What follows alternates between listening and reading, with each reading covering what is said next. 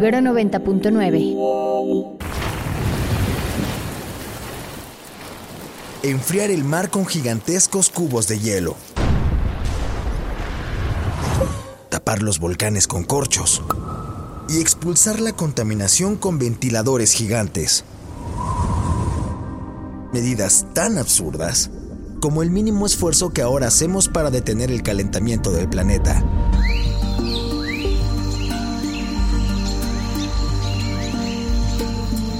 La Tierra está a dos grados de una catástrofe, y saberlo es el primer paso para evitarlo. Plan de escape. Por Ibero 90.9.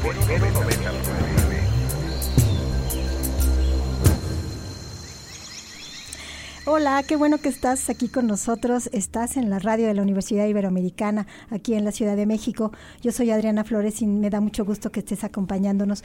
Este programa se llama Plan de Escape. Es un programa dedicado a la sustentabilidad, dedicado a comprender cómo hay diferentes cosas que entender de la sustentabilidad y muchas formas de vincularlo con nuestra vida diaria.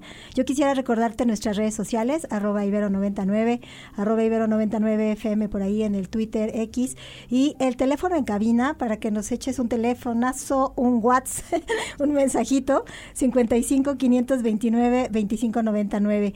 Eh, el día de hoy vamos a hablar de un tema muy interesante que es la contaminación lumínica, pero antes quieres repetirnos un poquito, José Alberto Lara del Centrus, ¿qué es este asunto del plan de escape? Hola Adriana, buenas tardes. Sí, claro que sí. Bueno, plan de escape, como lo hemos dicho en varias emisiones ya, ya llevamos varias, no es abandonar el planeta, no es destruir este, bueno, ya lo estamos destruyendo y irnos a otro. no. Pues ni siquiera podemos, ¿no? O sea, no, hay, no hay Sí, forma de- de, de de irnos en este momento. Entonces, más bien se trata de escapar de esta urgencia climática, de tener pequeñas y grandes acciones desde, desde distintos ámbitos en nuestras casas, a nivel gobierno, empresas, es platicar un poco sobre cómo escapar de esta situación que estamos viviendo.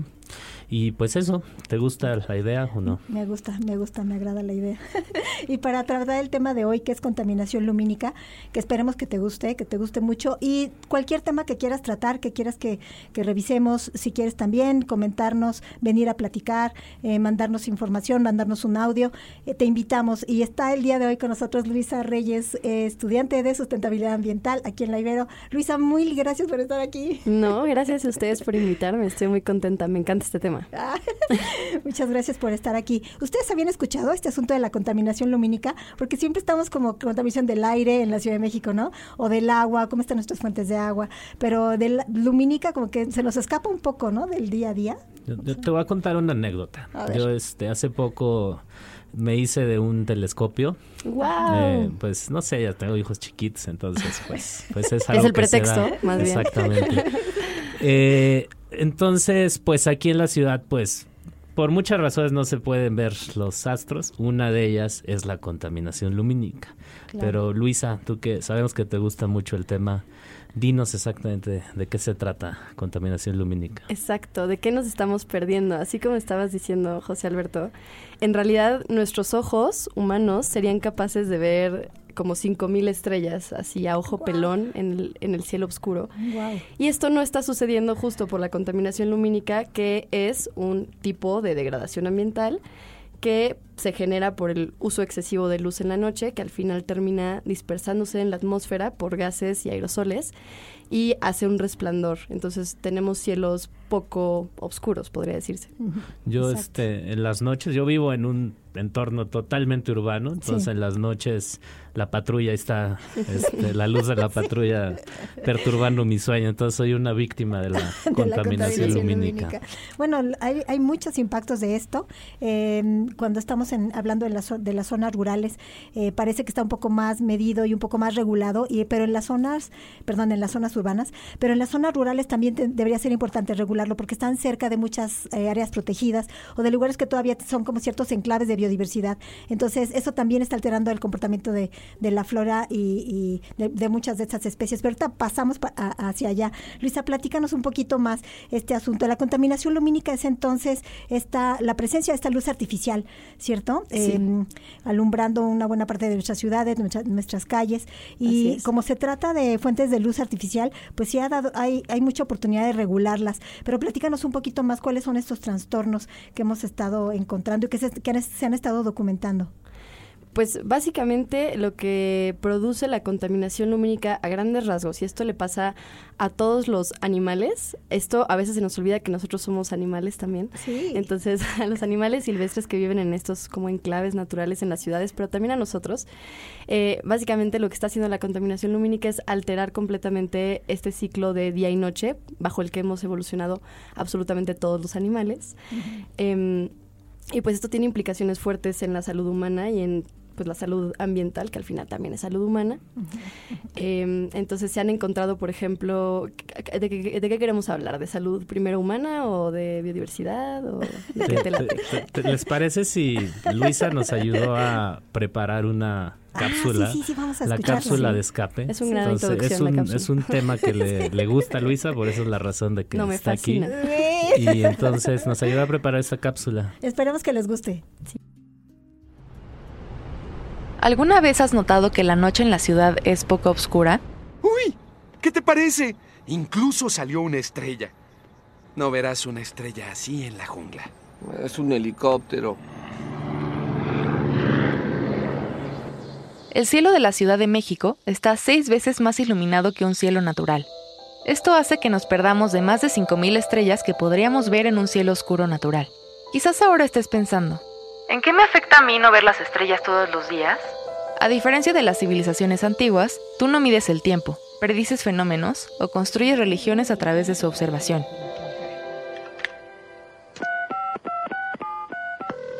¿Observatorio? Habla Bart Simpson. Veo algo en el cielo en el 4, 12, 8 y el último número es 7. Resulta que la contaminación lumínica, que es la dispersión de partículas de luz en la atmósfera por el uso excesivo de luz en la noche, no se trata solo de no ver las estrellas, y por lo tanto, sí, sí, sí, sí te afecta. Los seres vivos hemos evolucionado a partir del cambio entre el día y la noche. Para los humanos, la contaminación lumínica significa una alteración en la producción de melatonina, la hormona del sueño, que requiere de oscuridad y que a grandes rasgos regula cosas de la vida cotidiana como el descanso, la memoria y el sistema inmune. Para los animales no humanos como los pajaritos, los cacomixles, lagartijas e insectos, significa alteraciones en los comportamientos normales, en la reproducción, la migración y un aumento de riesgo de depredación. ¿Qué sucede? ¡Ella me va a comer! ¿Qué? Un ejemplo muy claro y que todos hemos visto son los insectos reunidos alrededor de focos durante horas, que tristemente terminan muriendo de cansancio. Bueno, ¿y qué podemos hacer nosotros? Aquí te van 5 tipsazos muy sencillos. 1. Enciende la luz solo cuando sea necesario. 2. Asegúrate de que la luz está dirigida solo a donde se necesita. 3. Instala en las luces exteriores temporizadores o detectores de movimiento para garantizar que la luz esté disponible cuando se necesite, atenuada cuando sea posible y apagada el resto del tiempo. 4. Utiliza luces de colores más cálidos siempre que sea posible. 5. Comparte esta información con tus familiares, amigos y vecinos, de modo que te puedas organizar con ellos para exigir al gobierno cambios en las luminarias exteriores de tu colonia. Buenísima, buenísima la cápsula preparada por las chicas de, la licenciatura en sustentabilidad ambiental. Muchas gracias, Luisa, Andrea y Sofi. Oigan, eh, pues aquí hay, muchísimos tips, pero para nosotros que vivimos en las ciudades, creo que la contaminación atmosférica es una de las cosas donde decimos sí, claro. O sea, además de la contaminación lumínica, tenemos otras contaminaciones que no nos dejan disfrutar del cielo, que no nos dejan como disfrutar completamente del, del ambiente, del hábitat que tenemos. Platícanos un poquito más de esto, Luisa. Es que esto que estás diciendo, Adri, está completamente relacionado, porque resulta que así como le estaba diciendo que la contaminación lumínica es un resplandor eh, de la luz y que se propaga a través de gases y partículas que existen en la atmósfera, necesitamos entender que varias cosas, para empezar. Entonces, nuestra atmósfera está compuesta de gases. Sí. Eh, mucho de eso es oxígeno y nitrógeno, pero también hay gases y aerosoles que nosotros hemos puesto en la atmósfera, ¿no? Y de hecho, pues hay una gran, una gran concentración de esto Y pues por eso tenemos hashtag calentamiento global, ¿no? Exacto. Eh, entonces el punto de esto es que estos gases dispersan luz, todo tipo de luz. De hecho, esto nos explica dos cosas súper interesantes, que es por qué en las ciudades más contaminadas hay atardeceres más intensos. Wow. Y es porque por esa concentración de gases y partículas la luz se dispersa de mejor manera y por eso hay atardeceres como rojos y Wow. así, ¿no? Y esto pasa lo mismo con la luz artificial. Entonces, entre más gases y partículas hay donde la luz puede quedarse, pues lo hace y por eso Ya. tenemos cielos nocturnos oscuros. Ya, ya había escuchado eso, me habían dicho y ya lo confirmé que, Sí. que nuestros atardeceres hermosos porque Son falsos. Pero bueno, están bonitos. Instagramiables, pero pónganle hashtag calentamiento global. Exactamente, y bueno, todo lo que se relaciona con la contingencia de autos, con la mala calidad del aire, con las enfermedades respiratorias. Entonces, bueno, tenemos eh, pues mucho mucho que pensar respecto a este tipo, dos Ujú. tipos de contaminaciones. Y, y además que se están causando unas a otras, porque tenemos contaminación atmosférica, Ajá. que en parte se debe el 64% a las emisiones de gases de efecto invernadero que provienen de la producción eléctrica. Ajá. Y esa misma luz que estamos produciendo generando esas emisiones, pues es la contaminación lumínica que se queda en la atmósfera por la contaminación atmosférica. Dios mío. Si sea, me se- siguieron. Sí, bien por ustedes. Bien. Ese tipo de cosas son como, como que se van alimentando una a otra, ¿no? Sí. Entonces, estamos tratando con dos diferentes fuentes de contaminación que producen efectos Sí. que tienen como cierta sinergia, digamos, ¿no? este, se suman. ¿Qué Así pasa es. con la biodiversidad? Platícanos, porque aquí en este programa que tiene, tiene tanto que ver, que está como tan enfocado, y tan tan interesado en, en lograr la sustentabilidad, eh, Gabriel está aquí en cabina muy interesado también. ¿Y qué va a pasar con sus focos, la- los focos de su casa el día de hoy? Ah, vamos a hablar de los focos de las casas también. Platicamos Eh, de la biodiversidad, Luisa. Gracias. Eh, bueno, entonces como decía al principio, todos los seres vivos tenemos relojes circadianos. Estos relojes circadianos lo que hacen es regular funciones del cuerpo metabólicas, de desarrollo y de comportamiento sobre cuándo es día y cuándo es noche, ¿no? Y cómo, cómo se comporta el cuerpo. Entonces, eh, pues cuando hay un desajuste en eso, cuando hay una prolongación de la luz, pues durante horas donde ya no debería haber luz, pues es donde empiezan los problemas. Y a lo mejor uno pensaría, bueno, son los insectos, ¿no? Pero en realidad esto afecta muchísimo a toda la biodiversidad pues Ajá, nocturna, que sí. uno pensaría otra vez, ah, pues debe ser poco, pero no. El 30% de los vertebrados y 60% de los invertebrados de la biodiversidad global son animales nocturnos. Wow. Entonces, ahí ya todos ellos Sí, van sí, a sufrir varias cosas, entre las cuales figuran eh, pues afectaciones a la migración, porque se desorientan, entonces hacen un uso excesivo de energía, que termina en migraciones poco exitosas, que eso pues es súper problemático. Claro. Y al final, pues también esto, ¿no? Lo que comentábamos de los insectos, de cómo mueren de cansancio al- congregados alrededor de alguna luz. Y, y digo, también podríamos hablar de eso, ¿no? De qué tan importantes son estos insectos, porque son un eslabón de una cadena, ¿no? No es solo que mueran los insectos y que cambien esas poblaciones, sino, Exactamente. También cambian sus- los, los animales que se alimentan de ellos, por ejemplo, ¿no? claro. Entonces sí hay muchos cambios. Estos ciclos de los que nos hablas, Luisa, ciclos circadianos, tienen mucho que ver con nuestra salud mental incluso, ¿no? Sí, O sea, la posibilidad de dormir bien, de producir esa Sí. melatonina en la noche, de descanso, reparación celular, reparación de los procesos cerebrales, pues tienen todo que ver con lo que sucede en nuestro día a día. Y bueno, cambiar el, eh, el, el asunto de los horarios en las células sí está muy complicado. es como cambiar el reloj a una célula, cómo Sí. funciona de una manera o de otra, ¿no? Entonces, Sí, bueno, genera enfermedades, ¿no? Este, metabólicas. genera Parece enfermedades que- metabólicas en los humanos. Sí, la Ajá. diabetes y otras enfermedades de ese tipo tienen que ver también con pues, la, la desregulación de sus ciclos. Sí. Oigan, ¿ustedes han visto, Luisa, Adriana, la Vía Láctea alguna vez en su vida? Sí, Así Sí, a yo ojo también. pelón, como dice Luisa. Ojo pelón, pues sí, una vez que estaba en la Sierra Tarahumara que no había nada de luz, por cierto, es eh, bellísimo. ¿Tú yo la vi en la selva lacandona. Y sí, yo creo que me cambió la vida. yo creo Yo- que por eso estoy aquí hablando de esto.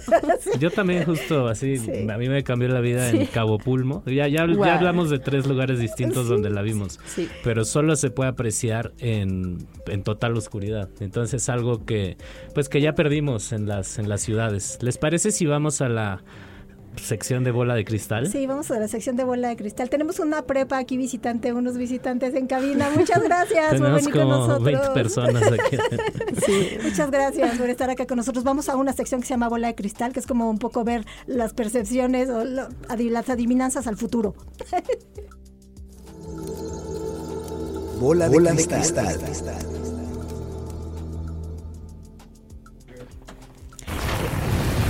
Oigan, pues este Estaba yo leyendo que parece que en 20 años, o sea, les pregunté si habían visto la Vía Láctea, porque digo, ya ver la Vía, Láctea es algo, es un privilegio en lugares muy oscuros, pero parece que en dos décadas, o sea, en menos de, en 20 años pues, ya no vamos a ver estrellas en las ciudades. Entonces, pues, pues digo, este, apreciemos la, en estos días porque las años muchas porque- o pocas estrellas que puedan ver. ya se van a ir. ¿Cómo ven esta predicción?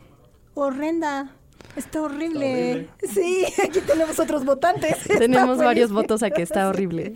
Sí, no, no. Wow. Pero estas soluciones que nos decían las chicas en la cápsula, yo creo que sí tendríamos que empezar a, a tomarlas. Y hay muchos lugares donde sí se regula, donde sí, se- sí se hace regulación. Recuerdo precisamente Cabo Pulmo, la comunidad decía, si queremos meter luminarias en, la, en unas de, de las principales calles, sobre todo la calle principal que tiene para llegar a la playa, porque es una reserva bien bonita, cuando puedan visítenla, pero ellos no querían como la- las altas este, focos con, con estos este, faroles enormes, sino más bien como al pie.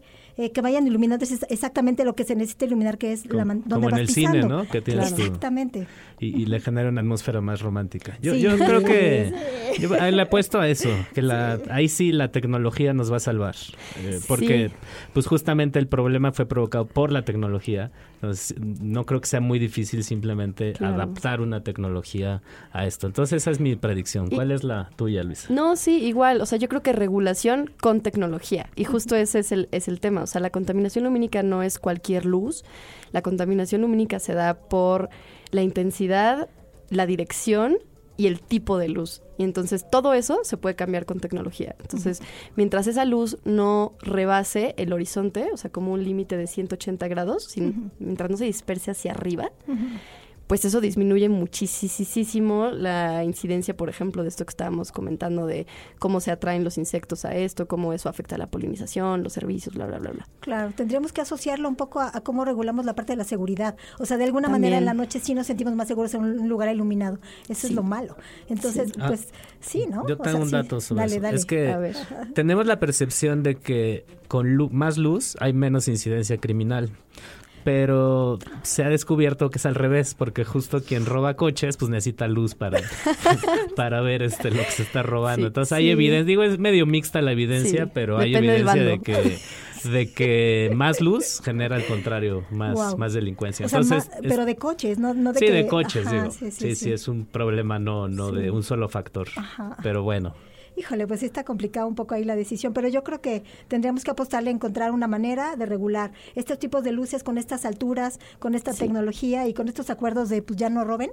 Este, Sí, o lo que decías tú también, ¿no? De la calle principal, sí, las calles secundarias, no, no todo el tiempo, eh, sensores de movimiento, o sea, hay muchísimas cosas. Esta, esta idea de, no es solo una idea, sino como este movimiento de ciudades inteligentes, no sé si lo han escuchado, Sí, sí, es justo eso, ¿no? O sea, dónde poner la luz, por qué, cómo. Exactamente. Hay otro punto que, que, no sé si lo han leído José Alberto, eh, Luisa y aquí y Gabriel aquí en la cabina, si lo han es- escuchado, cómo es que eh, el hecho de que estén atrapados, o bueno, ya tan tan eh, invitados a estar en la luz eh, los insectos, también ha aumentado el, el contacto entre humanos e insectos, transmitiendo enfermedades zoonóticas. Entonces, también esto, esto que nos pasó en la pandemia de, de traernos un virus que eh, pues era en realidad de camélidos y después se pasó a, a nosotros, eh, eso puede estar como con esta contaminación lumínica también, porque aumenta el contacto entre la fauna y los humanos. Entonces, lo que queremos es que aumenten las áreas protegidas y las áreas naturales, porque de alguna manera reducen el contacto entre la fauna silvestre que tiene que estar en su casa y nosotros que tenemos que estar en la nuestra. Este, y ese contacto, eh, pues podría favorecer la presencia nuevamente de pandemias, ¿no? De otro tipo de zoonosis. Justo, no sé si tenga que ver con eso, pero te lo voy a decir y tú me dices.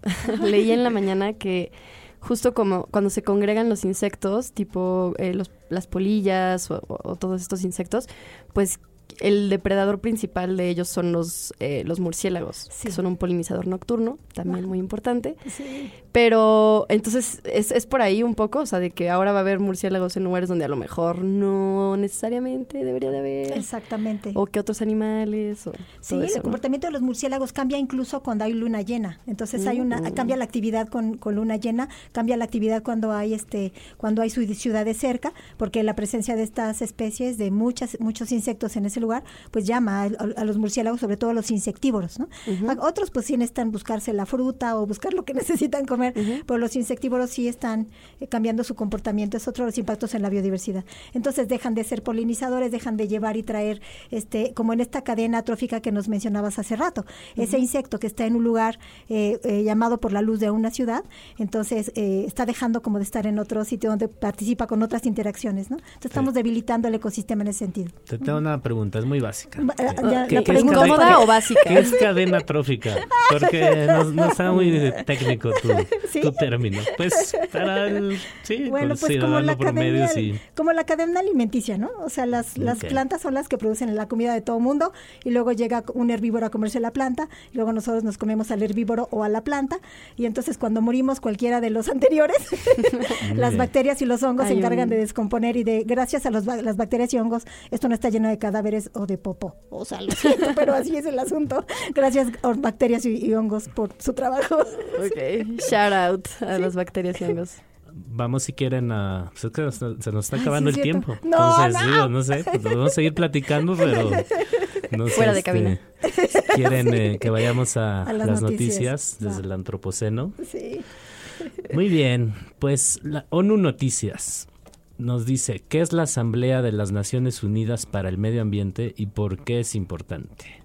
Se está celebrando la sexta Asamblea de las Naciones Unidas para el Medio Ambiente, donde hay 6.000 delegados, 7 jefes de Estado, 139 ministros y viceministros. Y la pregunta te la dejo responder a, a ti o a ti, Luisa, si quieres. Este, ¿Por qué es importante la Asamblea de Naciones Unidas para el Medio Ambiente?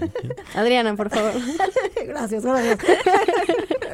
bueno, eh, ustedes saben que las Naciones Unidas son este grupo eh, que firma la Carta de Naciones Unidas después de la, de la Primera Guerra Mundial, eh, en, en, diciembre, y que tratan de establecer mecanismos para generar acuerdos, para llegar a ciertos análisis y para tratar temas que son comunes. ¿Y qué cosa puede ser más común que el ambiente? ¿no? O sea, ¿qué cosa puede ser más común que el planeta que, que, compartimos todos? Entonces, claro, este, no, toda no todos los países que pertenecen a Naciones Unidas suscriben todos los acuerdos. Y hay algún, yo puedo, algún país X puede ser parte de Naciones Unidas y no, no estar, no formar parte del, del convenio de biodiversidad o, del Acuerdo de París o de otros, pero sí están invitados. Y sí está todo el mundo invitado a sentarse a plantear problemas que nos, nos competan a más de un país. Por eso es importante, porque cada vez es más fácil y más claro reconocer lo conectados que estamos todos. Y en esto, en este aspecto de las cuestiones ambientales hay que poner en común estos, estos espacios, estos problemas. Totalmente de acuerdo. Bueno, el financiero nos dice, ya es de noche y la calidad del aire no mejora. Es muy mala en Tláhuac. A ver, es otra pregunta. ¿Por qué en la noche tendría que mejorar? Bueno, una cosa, en Tláhuac, ¿por qué la calidad del aire es mala? ¿Y por qué en la noche tendría que mejorar? No, bueno, más bien yo habría varias cosas ahí de calidad del aire que mirar, ¿no? O sea, una a veces estamos alertados por el ozono, a veces estamos alertados por partículas suspendidas en el aire. Estamos esperando que, que el aire sea el que se lleve toda esa contaminación a otros lugares y eh, cuando tenemos estos fenómenos de inversión térmica donde no hay la, suficiente dispersión a otras partes de la atmósfera, estamos como encerrados en una burbuja y entonces con, con la luz solar se empieza a crear más ozono. Entonces, eh, pues tenemos por eso esas alertas en el, en el ozono. Podría ser que esperáramos, que miremos, miremos las gráficas cómo están, ¿no? En el día y en la noche, cómo va cambiando la temperatura, la, contaminación con estos indicadores, básicamente ozono y partículas suspendidas, y miremos ese, ese comportamiento, por lo cual podríamos ver si, si es bueno esperar, si es, si es pertinente esperar que la noche baje, ¿no? Sobre Pero generalmente eso pasa, ¿no? En las noches se van los contaminantes locales por, porque, por la temperatura y por la actividad económica y todo eso. Yo tengo un monitor ahí en mi casa de contaminantes locales y en las noches siempre baja. Porque es que bajan, los coches también bajan. También. Entonces aquí lo alarmante es que en la noche no está bajando. Exactamente. Ya, ya es algo. Pues habría que ver la, o sea, en dónde está permaneciendo, quizás, ¿no? exactamente en dónde. Pues en qué almacén. Sí. Bueno. Hay un monitoreo de calidad del aire de la Ciudad de México y entonces uno puede ver como por diferentes alcaldías cómo está el asunto. Si podemos irlo, irle eh, como siguiendo el pulso a esa contaminación. Sería bueno ver en Tláhuac cómo está. Acá en Coajimalpa parece que no está tan mal, pero a veces sí también se siente pesada. Muy bien, pues vámonos a la siguiente. Enciende alertas floración temprana de las jacarandas. Seguramente escucharon ya por ahí que es enero y ya están floreciendo. Porque aquí dice la nota florear, pero hubo un, tenemos un colega en el Centrus que me dice, no se dice florear, se dice florecer. Entonces, bueno, yo le voy a decir al redactor de la jornada que se dice florecer. Que se comunique con el colega para que Entonces, bueno, lo preocupante es que están floreciendo en, enero.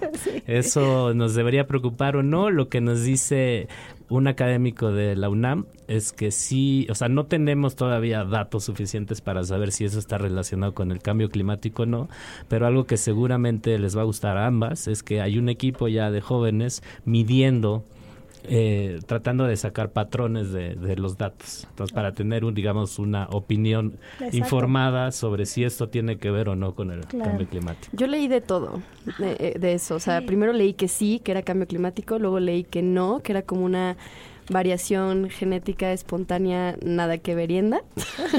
y luego, este, pues ya no supe qué más pasó. Pero igual, de hecho, extrañamente, hablando de contaminación lumínica otra vez porque no puedo parar, eh, también el eh, efecto en las plantas eh, se ha visto en estudios con árboles que cambia el crecimiento y el desarrollo y los patrones como de justo de hojas y también de floración. Entonces, igual y también ahí la contaminación lumínica tiene algo que ver con esta floración temprana de, de las jacarandas. Pues sí está bueno eh, esperar los resultados de esos patrones, ¿no? Lo que está cambiando aquí se llama fenología, o sea, cómo va cambiando el crecimiento de las plantas, cuando echan hojas, cuando engordan, cuando eh, empieza la floración, cuando empieza la fructificación. Y entonces, nuevamente nos, nos encontramos que la, importancia de eso está en los vínculos que tienen, ¿no? Esas plantas, pues son los alimentos de otras cosas o de algunas aves que llegan, o, o sea, cambia el comportamiento en, no nada más de esta especie, sino de todos los vínculos que están, que están presentando con los demás.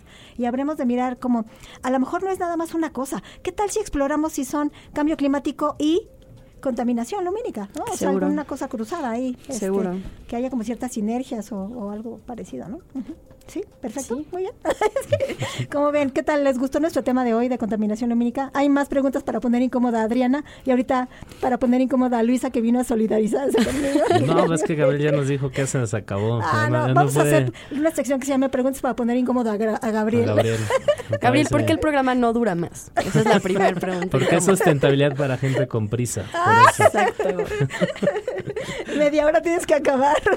Lo tomamos, lo, que sea lo tomamos. Muchísimas gracias Luisa por haber estado aquí con nosotros. Gracias a ustedes por la invitación. Gracias Half, gracias por, por todas las preguntas y gracias a Gabriel en la cabina, a Rox en la producción, a Sofía también y a la dirección de aquí de Ibero 99. Te agradecemos mucho que hayas estado con nosotros. 55 529 2599 arroba Ibero 99. Gracias por estar en Plan de Escape. Yo soy Adriana Flores. Adiós. Bye.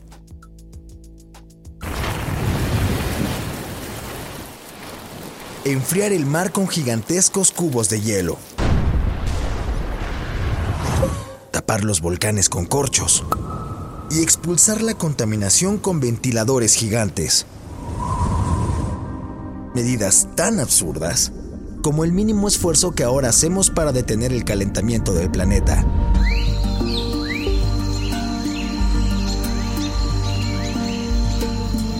La Tierra está a dos grados de una catástrofe y saberlo es el primer paso para evitarlo.